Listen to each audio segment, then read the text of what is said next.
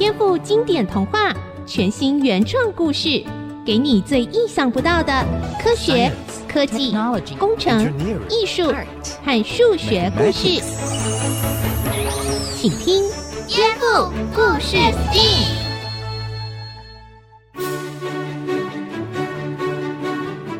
欢迎收听《颠覆故事 STEAM》。今天又到了儿少广播剧哦，我们要来听的是《蒙娜丽莎失窃记》。你知道在法国罗浮宫有一幅达文西的名画吗？就是世界名画《蒙娜丽莎》。那你知道这张名画曾经被小偷偷走，而且失踪了两年吗？今天我们就要来听这个故事哦。不过，为了增加戏剧效果，在今天的故事里，我们加了一些虚构的情节。但是最关键的科学内容是真实发生过的哦。《蒙娜丽莎失窃记》。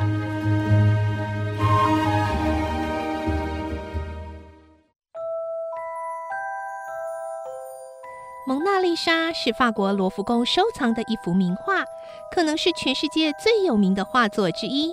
有人觉得她神秘的微笑实在太迷人了，因此蒙娜丽莎的微笑也成为全世界艺术欣赏者津津乐道的话题哟。另外，还有鉴赏家说，达文西画蒙娜丽莎这幅画技巧实在是太高超了。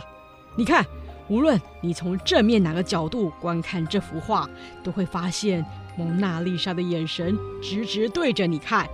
让人感到蒙娜丽莎的眼睛仿佛是活的，诶，就像她的眼睛会随着观众的视角游走，并且对所有观众报以永恒的微笑一样。而且啊，仔细瞧瞧，你就会发现蒙娜丽莎的双手和脸上的轮廓看不见任何线条，真是太柔和、太美啦。专业上来说，就是达文西用了晕涂法。利用模糊、渐渐变化的色彩代替线条来加强美感，真是了不起的杰作啊！蒙娜丽莎这幅画受到各界的赞扬。不过，其实，在一九一一年以前，相对来说，蒙娜丽莎并不是超级出名。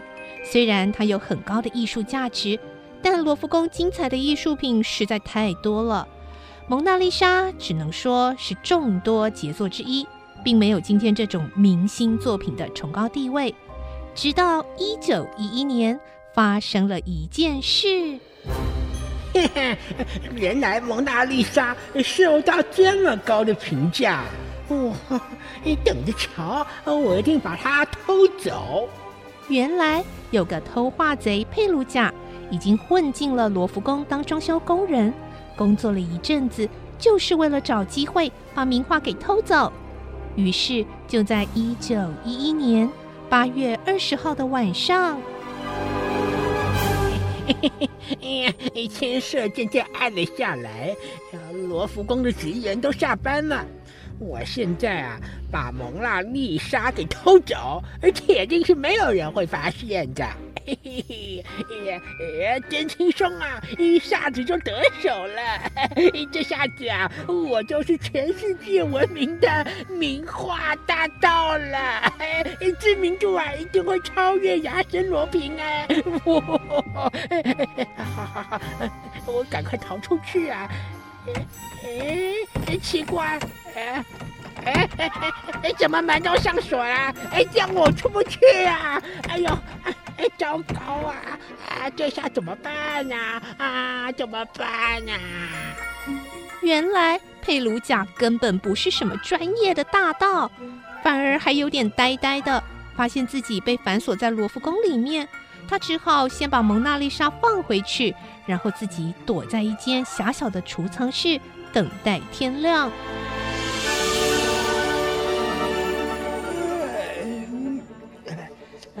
终于天亮了。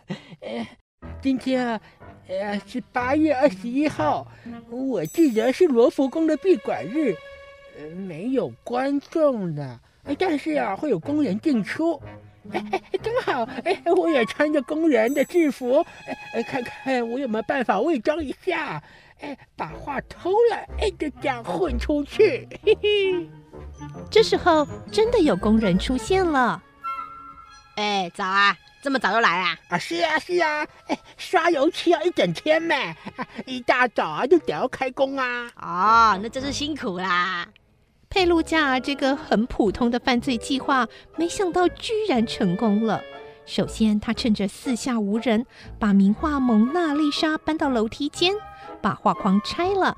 然后，佩鲁贾就穿着工作人员的大罩衫，将蒙娜丽莎藏在罩衫底下，根本没有人注意他。就这样大摇大摆地从后门溜出去了。其实，当年的博物馆管理非常松散。并不像今天戒备森严。直到又过了一天，八月二十二号，巴黎的民众进到罗浮宫参观，找不到蒙娜丽莎这幅画，才发现大事不妙。哎，工作人员啊，怎么名画蒙娜丽莎没有挂出来啊？然后我是特地来看她的。抱歉抱歉，可能是摄影师借去拍照了，我来问问看。可是，不管职员怎么问、怎么找，都没有找到蒙娜丽莎的下落。后来，还在楼梯间发现了蒙娜丽莎的画框。啊，难道蒙娜丽莎真的被偷了？馆长啊，大事不好了！蒙娜丽莎被偷了！蒙娜丽莎被偷的事件是震惊全法国的窃盗案，国宝居然被偷，巴黎警察立刻倾巢而出。长官更是宣誓说：“哦，一定要把蒙娜丽莎找回来，请罗浮宫配合，呃，关闭一个礼拜，全面追查。”遵命。号外号外，大新闻！罗浮宫的蒙娜丽莎被偷啦，法国的国宝被偷啦！警方最新搜查进度就在最新的快报，快来买啊！当时还没有广播和电视。报纸是最重要的消息来源。蒙娜丽莎的失窃案很快的成为了各大报的头条新闻，轰动了巴黎，甚至整个西方社会。一时之间，蒙娜丽莎成了所有人关注的焦点。即使平常对艺术一窍不通的人，也知道达文西的名画《蒙娜丽莎》被偷走了。甚至可以说，因为这场窃案，让蒙娜丽莎的知名度攀上了最高峰。哎呀，我们的国宝蒙娜丽莎居然被偷走了！啊，是啊，是啊，呃，我每次到罗浮宫，呃，都一定要看看它。啊，哎呦，没有想到，呃，现在挂花的地方，呃，居然空了。哎呀，我好怀念蒙娜丽莎，让我为她献上一朵花吧。就这样，蒙娜丽莎一夕之间爆红，许多人都到原本悬挂蒙娜丽莎的空墙面去凭吊失踪的蒙娜丽莎名画，甚至还献花给她。奇怪的是，为什么全巴黎的警察都投入搜查，还是一点结果都没有呢？搜查的过程发生什么事了？先休息一下，我们待会再回到颠覆故事 STEAM。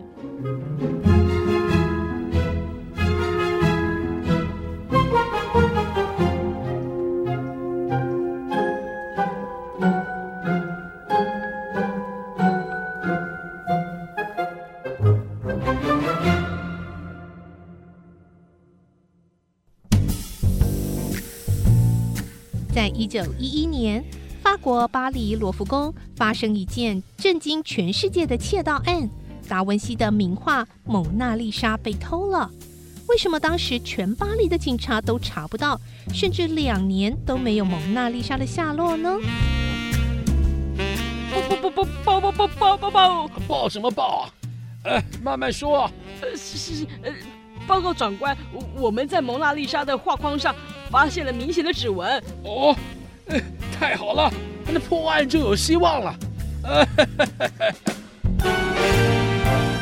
于是警察清查了罗浮宫所有工作人员的指纹，想比对出犯人到底是谁。没想到比对了半天，一点结果都没有。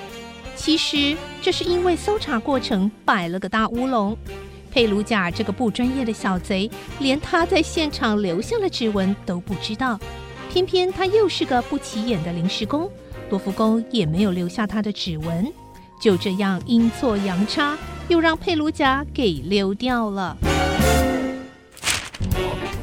神秘的指纹，消失的犯人，犯人故布疑阵，警方灰头土脸。呃，这些报纸标题怎么回事啊？啊，呃，这这是，这就是，呃，可恶的小偷！啊，给我扩大追查，呃，非把他抓了不可啊！是。因为警方搜查不顺利，当时还有个奇怪的艺术品小偷，可能是想打知名度。虽然蒙娜丽莎根本不是他偷的，却还一直跟报社放假消息，宣称就是他偷走的，还写信讽刺巴黎的警察。警方大发雷霆，决定清查所有跟这个小偷有关系的人。当时，诗人也是剧作家阿波利奈尔跟大画家毕卡索是好朋友，据说两个人都跟这位小偷买过东西。阿波利奈尔首先被警察找去。无辜的他竟然被当成国际犯罪集团的同伙，被警方严加审讯，可把他给吓坏了。他马上想找毕卡索帮忙作证，说他跟案子无关，他是清白的。我我我我是清白的，问问我的好朋友毕卡索就知道了。好，好，好，那我们就把毕卡索找过来，问个清楚。可是那时候毕卡索还年轻。也很担心被牵连，毕卡索心里忍不住想：糟了，我也跟那个小偷买过东西，呃，万一帮阿波利奈尔作证，呃，被警方问出来，哦，我不是也要被关吗？呃，报报告警察大人，这个这个叫什么阿什么波利奈尔的，哦，我根本不认识啊，他有没有犯罪？你们可以自己问他。我我我可不清楚哦，毕卡索，你你你不是我的好朋友吗？怎么可以这样？嗯，我是清白的，不是小偷的同伙啊！警察大人，请相信我啊！虽然两个人后来都被释放，但是从此以后，阿伯利奈尔跟毕卡索的友谊就破裂了。而且在事后，两个人都否认曾经发生过这件事情。一直到十几年后，毕卡索接受访问，才承认当年的确是他对不起阿波利奈尔。阿波利奈尔，呃，对不起，我也很害怕，我都是为了自保啊。后来我们知道，佩鲁贾只是一个很普通的小贼。当时却有很多谣言，认为是非常厉害的大盗做的，甚至是国际集团的犯案，不然怎么会全巴黎的警察都出动，还没办法破案呢？哎，听说蒙娜丽莎的窃案，卢浮宫悬赏两万五千法郎，哎呦。有什么了不起啊？哎呀，还有一间杂志社，悬赏五万法郎，征求线索。哇，这么多钱啊！案子有这么难破吗？到底是谁做的？我看报纸说，哎，我猜一定是美国大财团做的。错错错错！我看德国跟法国关系这么差，一定是那个德国皇帝派间谍偷的。不然你想嘛，怎么会连警察都抓不到嘞？哦我说是美国财。不是，就是德国皇帝呀！哎，好啦好啦，你们都别吵啦。反正啊，应该是一个不输给亚森罗平的大盗贼做的。哦嗯、什么什么？你说是怪盗亚森罗平偷走的？哦，有有有有可能哦。哦，这个是他新闻呢。哎，你有什么线索吗？哎，哎，拜托，我说是一个不输给亚森罗平的盗贼偷的，不是说亚森罗平自己偷的啦。他只是个小说人物哎。就这样，两年过去了。蒙娜丽莎的下落完全没有消息，直到一九一三年，意大利佛罗伦斯有个买卖画的商人盖里收到了一封神秘的信。盖里先生，其实达文西的《蒙娜丽莎》就在我的手上，因为画家是意大利人，这张画也应该属于意大利所有。呃，我啊，希望他可以回到意大利。如果您要确认真假，请到我住的旅馆。盖里吓了一大跳，难道这个人是疯子吗？还是这是一场骗局呢？于是盖里做了个重要的决定。我想必须找专家跟我一起去鉴定。假如我去找乌菲兹美术馆的馆长波吉，嗯，他应该会愿意吧。就这样，盖里跟波吉两个人前往佩鲁贾住的旅馆，最后更用科学的方法确认了佩鲁贾手上的蒙娜丽莎的确是真机，侦破了这个世纪大案。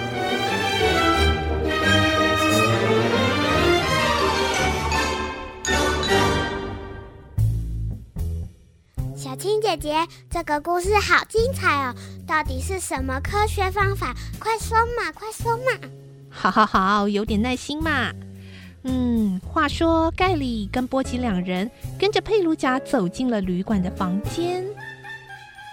这个意大利的国宝就藏在我的皮箱夹层里面，你们请看。哦，我看看。馆长波吉看了，心里想着。这张画到底是真是假呢？哎，让我偷偷瞧一瞧蒙娜丽莎真迹的照片，来核对一下。哦，没错，这张画果然是真的。油画可以模仿，但是油画上这么多细小裂痕，是绝对不可能模仿的，跟真迹一模一样。名画蒙娜丽莎。哎，居然真的跑到了佛罗伦斯这个小旅馆，哦，太不可思议了！哦，两位，哎，怎么样啊？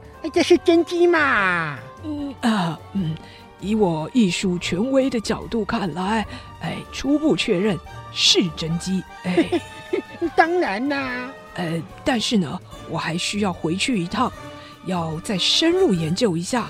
啊，就麻烦你在旅馆稍等一下了。啊，嗯，好吧，你要回来啊。啊，佩鲁贾这个笨贼，没想到波吉一离开，马上通知了意大利的警方。不许动，把画交出来，你被逮捕了。哎哎哎呦，为什么啊？为什么意大利的警方要抓我？哎，我偷画都是为了意大利啊。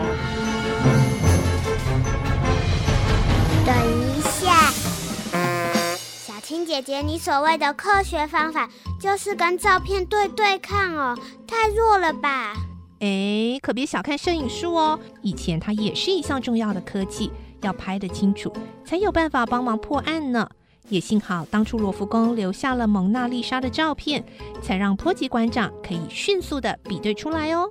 这说的也是啦，好吧。附带一提。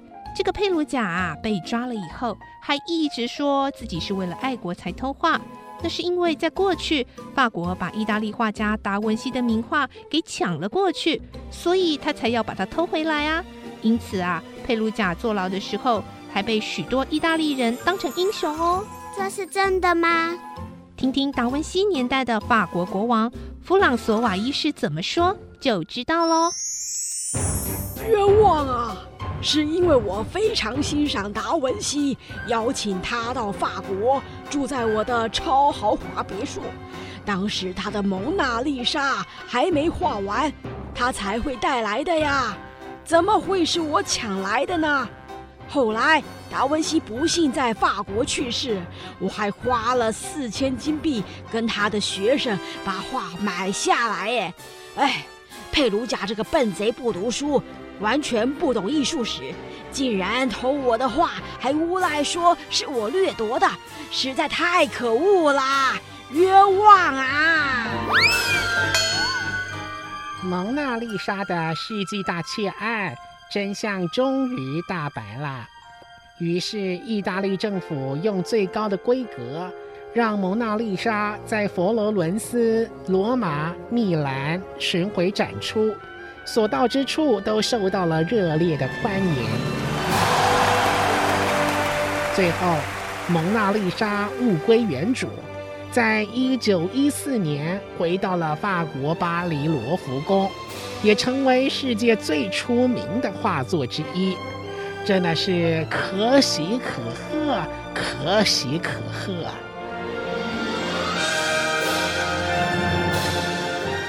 接下来，我们就来听听蒸汽哥哥特别为了今天的故事，为我们访问了专家哦。赶快一起来听吧！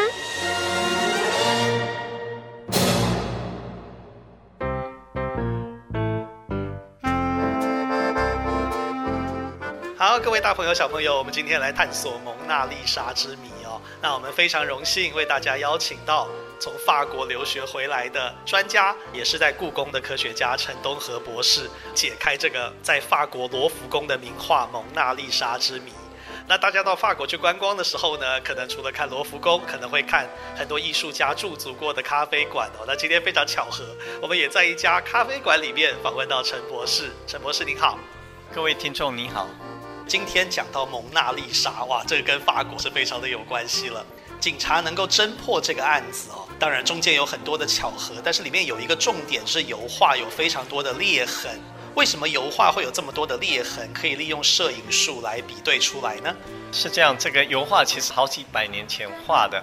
那我们知道油画它其实有颜料，然后也有顾名思义，油画是跟油有关嘛。那有这些有机的材料，这些材料呢，经过时间久了干裂，干裂以后就会产生裂痕。当然，一方面它画在木板上，蒙娜丽莎是画在木板上哈，但是木板上本身如果有变形，也会造成绘画层的龟裂的现象。那这个不是达文西他刻意去画的，那是自然产生。那这个东西呢，在这个画作上有几十万道的龟裂纹，很难去模仿，所以这个摄影留下的记录就变得非常珍贵。因为比对照片上的龟裂纹跟真实找到这幅蒙娜丽莎上面的龟裂纹是完全吻合，这个是几十万道是不可能去模仿出来的哈，所以也因此就判定这件事真的没有问题。虽然现在觉得摄影术好像没有那么了不起了，可是当初等于摄影术去侦破这个案子是科技在鉴定文物上一个早期的应用。那现在是不是还有一些新的技术用在这个鉴定真假呢？呃，摄影术其实一直都有应用哦。当然，现在有更多的影像技术，包括我们会用红外光啊，或者紫外光啦，或者 X 光啊这些技术，然后去看到我们可能肉眼看不到的一些讯息。那这些可能都透露出这个文物的内在的一些密码。所以非常重要。当然，我们现在也会有很多的这种光谱的分析技术，比如说了解它的化学成分啦，或者它的分子结构、矿物结构啦等等。那我们现在的见识通常都是结合各方面的讯息，就比较能够精准的去判定真伪的问题。非常谢谢博士。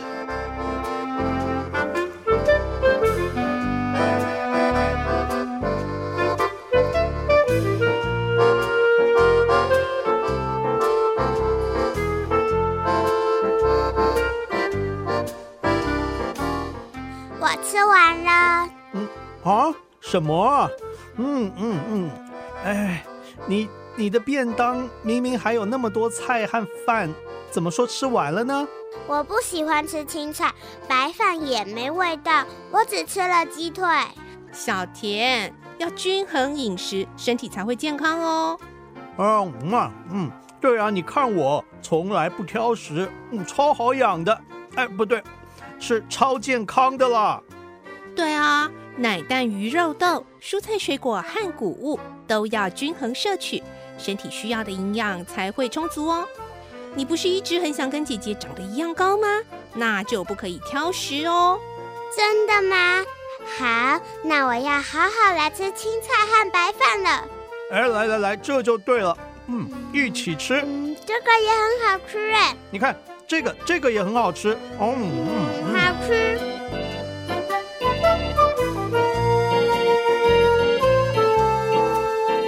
本节目由文化部影视及流行音乐产业局补助制播。